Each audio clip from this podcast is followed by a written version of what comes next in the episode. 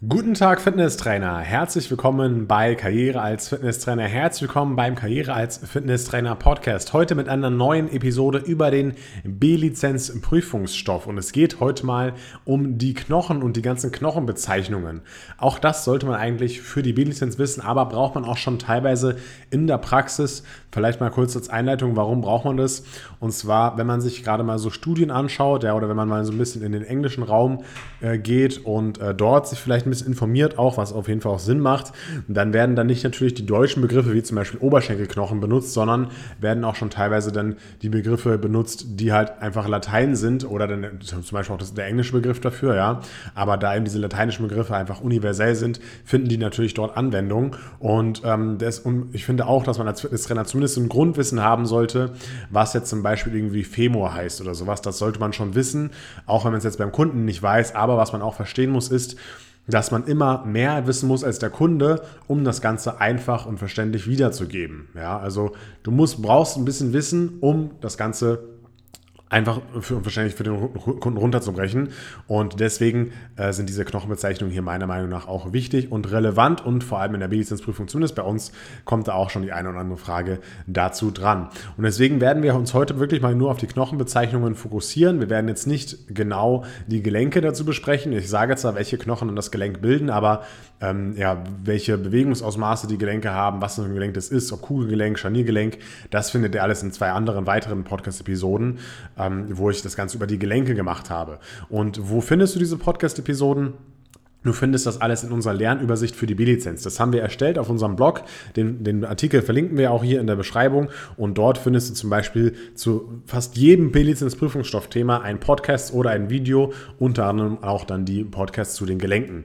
So, jetzt habe ich ganz schön viel geredet am Anfang hier und jetzt will ich euch nicht mehr länger auf die Folge spannen. Jetzt fangen wir mal an mit dem Inhalt. Ja, und wir fangen jetzt hier direkt mal am Fuß an. Und wir besprechen jetzt hier nicht die Zehen, sondern wir fangen an beim Sprunggelenk, weil die Zehengelenke muss man jetzt nicht unbedingt wissen oder die Knochen davon, aber Sprunggelenk ist das erste Relevante für uns.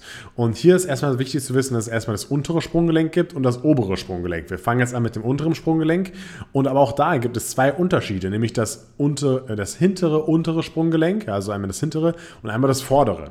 Und wenn man, das ist natürlich jetzt ein bisschen schwer, sich das Ganze vorzustellen, wenn man jetzt nicht das Bild davor hat, aber ich versuche trotzdem trotzdem das hier so anschaulich wie möglich zu gestalten. Ihr müsst euch vorstellen, das Schienbein und das Wadenbein, das sitzt sozusagen auf dem Sprungbein, dem Talus. Ja? Und der Talus ist eigentlich bei allen oder der Talus bildet eben alle drei Gelenke, also das hintere, untere, das vordere, untere und aber auch das obere Sprunggelenk. Von da aus gehen sozusagen diese Gelenke aus. Und das hintere, hintere, untere Sprunggelenk ist jetzt eben der Talus, das Sprungbein und das Fersenbein, der Calcaneus. Ja? Und das Fersenbein ist ein ziemlich ein bisschen größerer Knochen, der ist eigentlich der größte so im Sprunggelenk, im, im Fußgelenk, wenn man das so hier betrachtet. Und das, da geht sozusagen der Talus nach hinten raus zum Fersenbein und das ist eben ein Gelenk. Und dann geht der Talus aber auch nach vorne in Richtung Fußmitte, in Richtung Fußspitze.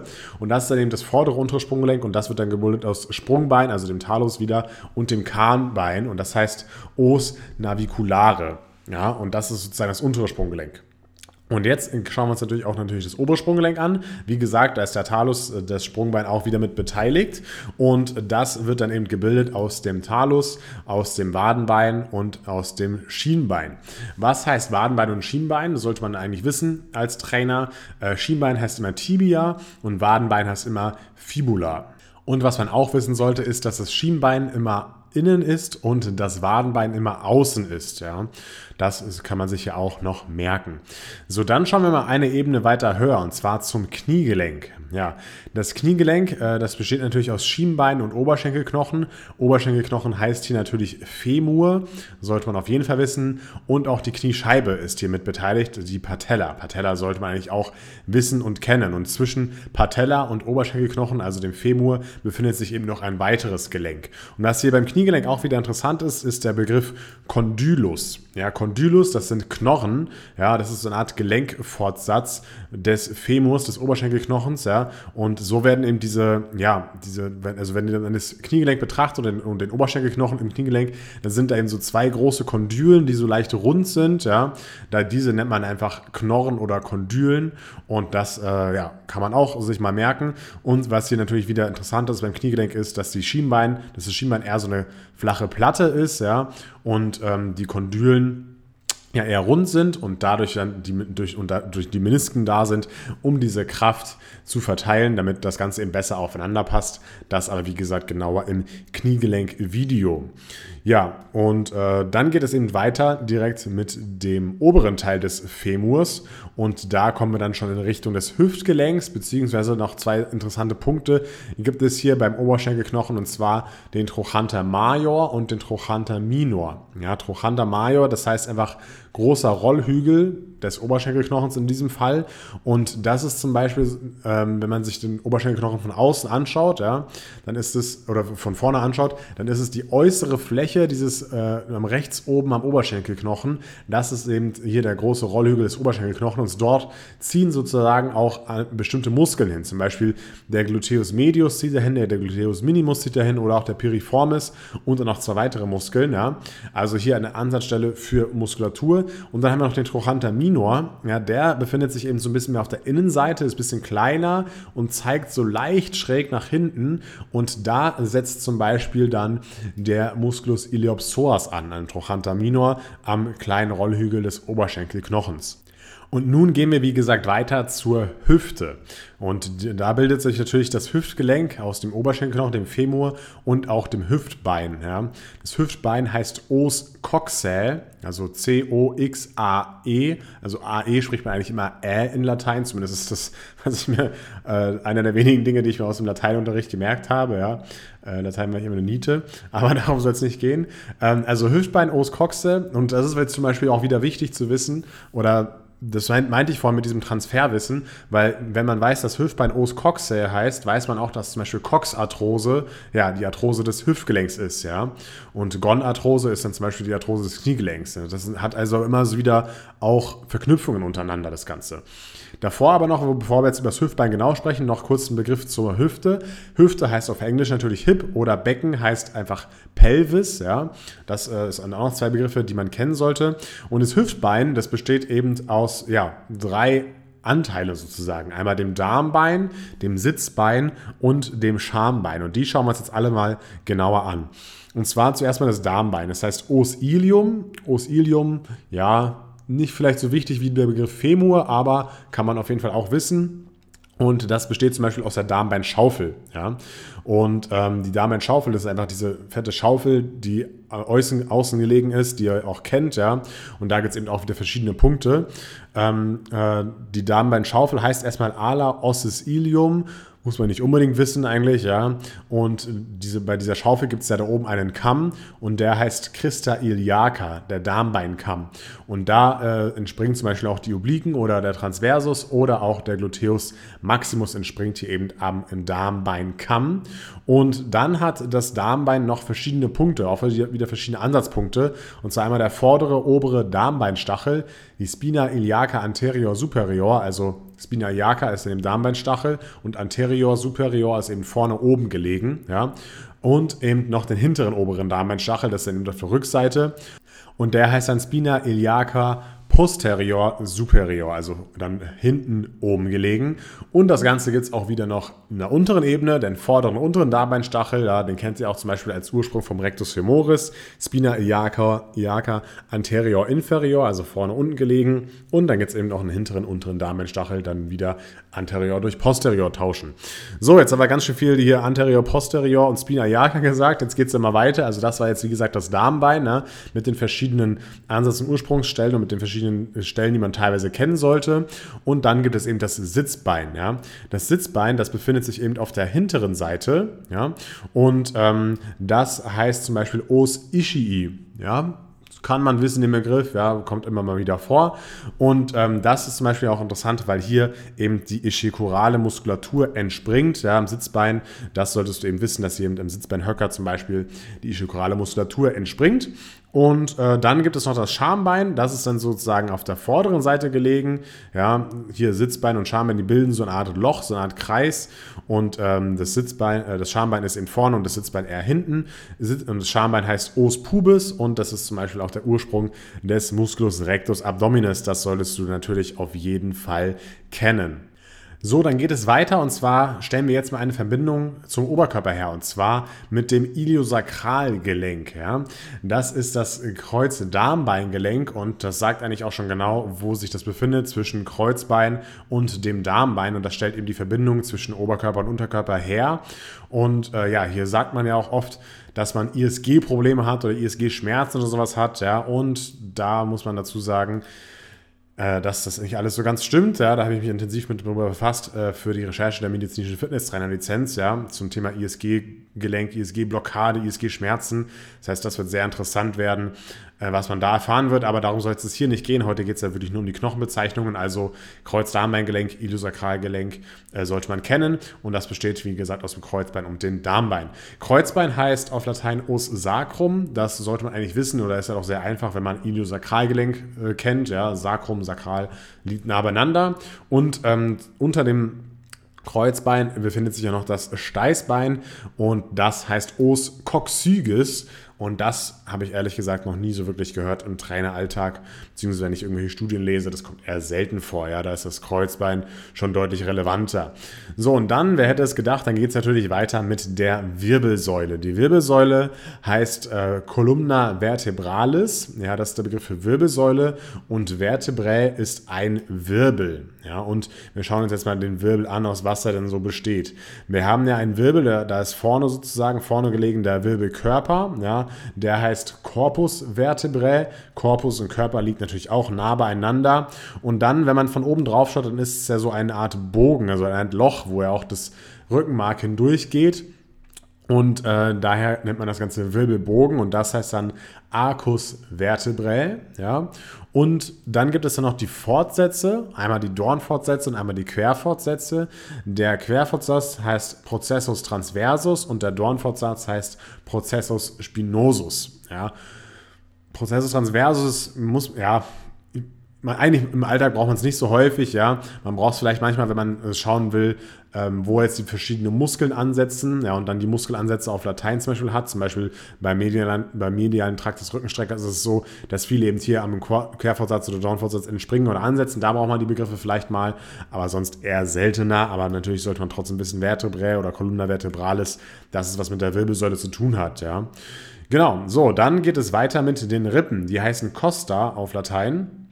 Und hier ist vielleicht interessant, dass es äh, sieben echte Rippen gibt. Also eins bis sieben sind echte Rippen, die sind dann direkt mit dem Brustbein über Knorpelgewebe verbunden. Und die unechten Rippen, das sind die Rippen acht bis zwölf, die äh, sind, oder acht oder acht bis zehn sind eben indirekt mit dem Brustbein verbunden über den Rippenbogen, aber elf und zwölf enden einfach so frei, beziehungsweise enden einfach so in der Muskulatur. Ja? Auch interessant zu wissen. Dann die Knorpel der Rippen zwei bis sieben, das sind eben Ursprungsstellen für zum Beispiel den Pektoral pectoralis, den Sternocostalis, den mittleren Anteil. Ja? Das sind hier zum Beispiel die Ursprungsstellen vom ähm, von, von diesem Musculus pectoralis Muskel, also vom großen Brustmuskel, auch vielleicht interessant zu wissen. Dann geht es weiter nach oben und zwar schauen wir uns jetzt mal das Sternoclaviculargelenk an. Ja, das ist die einzige Verbindung von Schultergürtel und Thorax und besteht eben einmal aus dem Sternum, also dem Brustbein und auch der Clavicula. Clavicula ist natürlich das Schlüsselbein. Ja, also wie gesagt, einzige Verbindung zwischen Thorax und Schultergürtel. Thorax heißt natürlich hier Brustkorb. Ja. Dann äh, Schlüsselbein Clavicula habe ich gerade schon erwähnt, ja, ist zum Beispiel ein Ursprung vom Pectoralis pars clavicularis, also dem oberen Brustmuskelanteil, oder auch ein Ursprung vom Deltoideus pars clavicularis, also dem vorderen Schultermuskel. Ja. Und äh, die Clavicula ist verbunden mit dem Schulterblatt über das Acromio-Clavikulargelenk. Ja. Da geht es dann eben nach rechts außen weiter zum Acromion und dazwischen ist eben ein kleines Gelenk, das Acromio-Clavikulargelenk heißt.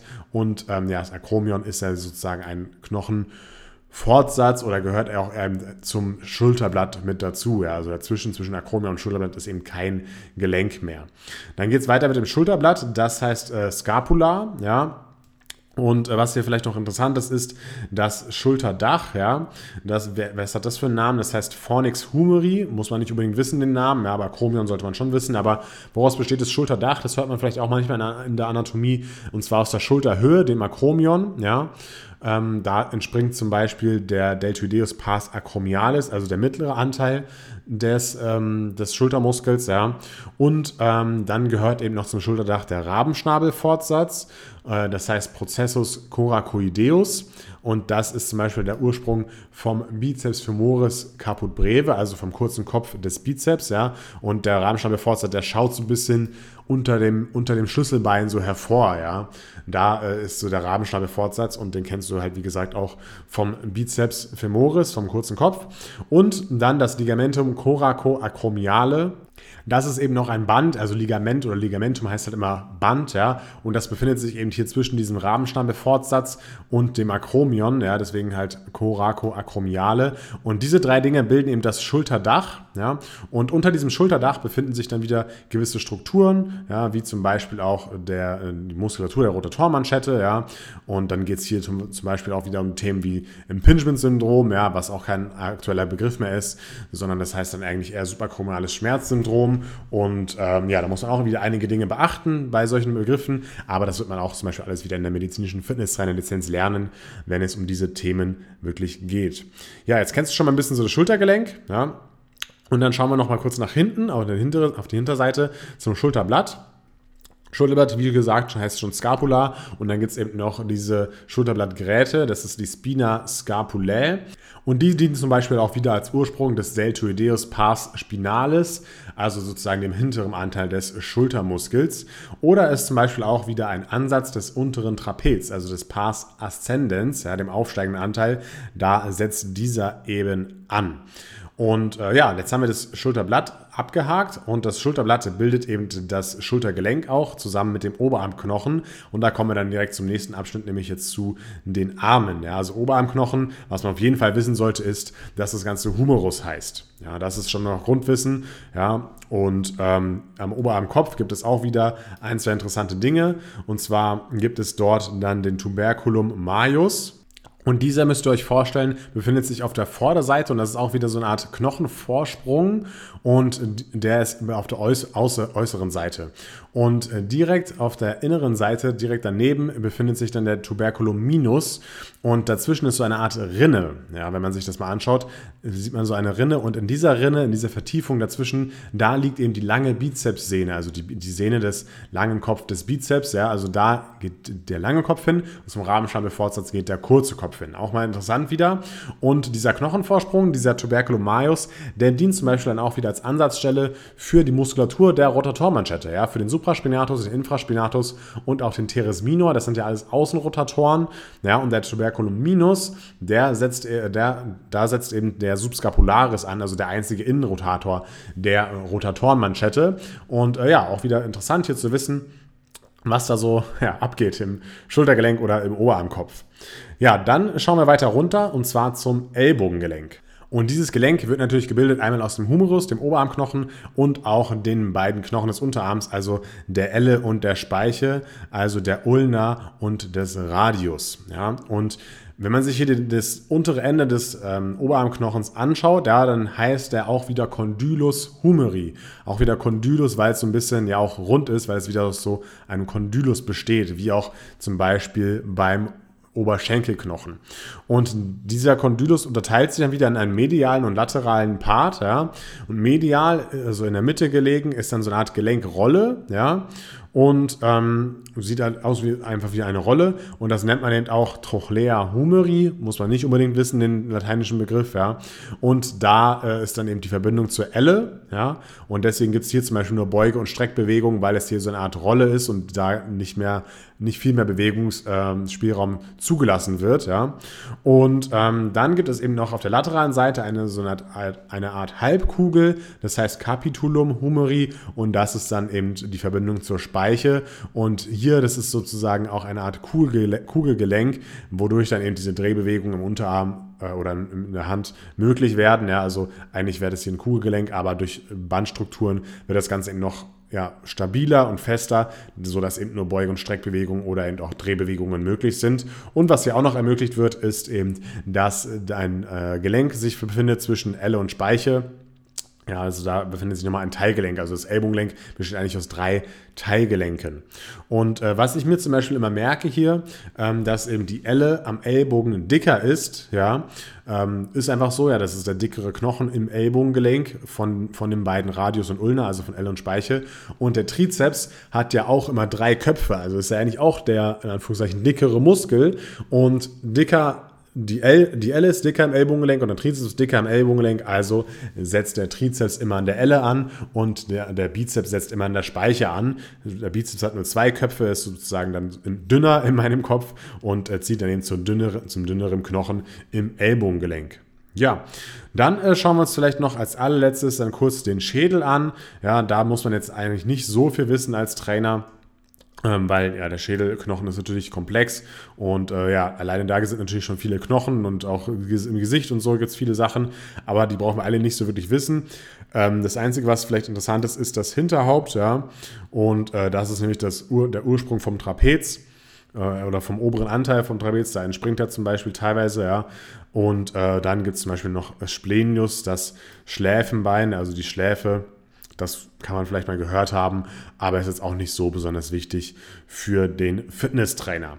So, jetzt haben wir eigentlich mal den kompletten Körper durch mit allen Knochen, die für uns so relevant und interessant sind. Hast du gehört auf Deutsch und Latein und ich hoffe, das Ganze hat dir geholfen und ich hoffe auch, wenn man es jetzt nicht gesehen hat, konnte ich trotzdem mit meinen Erklärungen ja dabei, dabei dazu beitragen, dass du das Ganze besser verstehen kannst. Und wie gesagt, schau dir auf jeden Fall die B-Lizenz Lernübersicht an, die wir hier in den Show Notes verlinken werden. Da findest du richtig, richtig viel Content, auch viel kostenlosen Content zum Thema B-Lizenz Prüfungsstoff.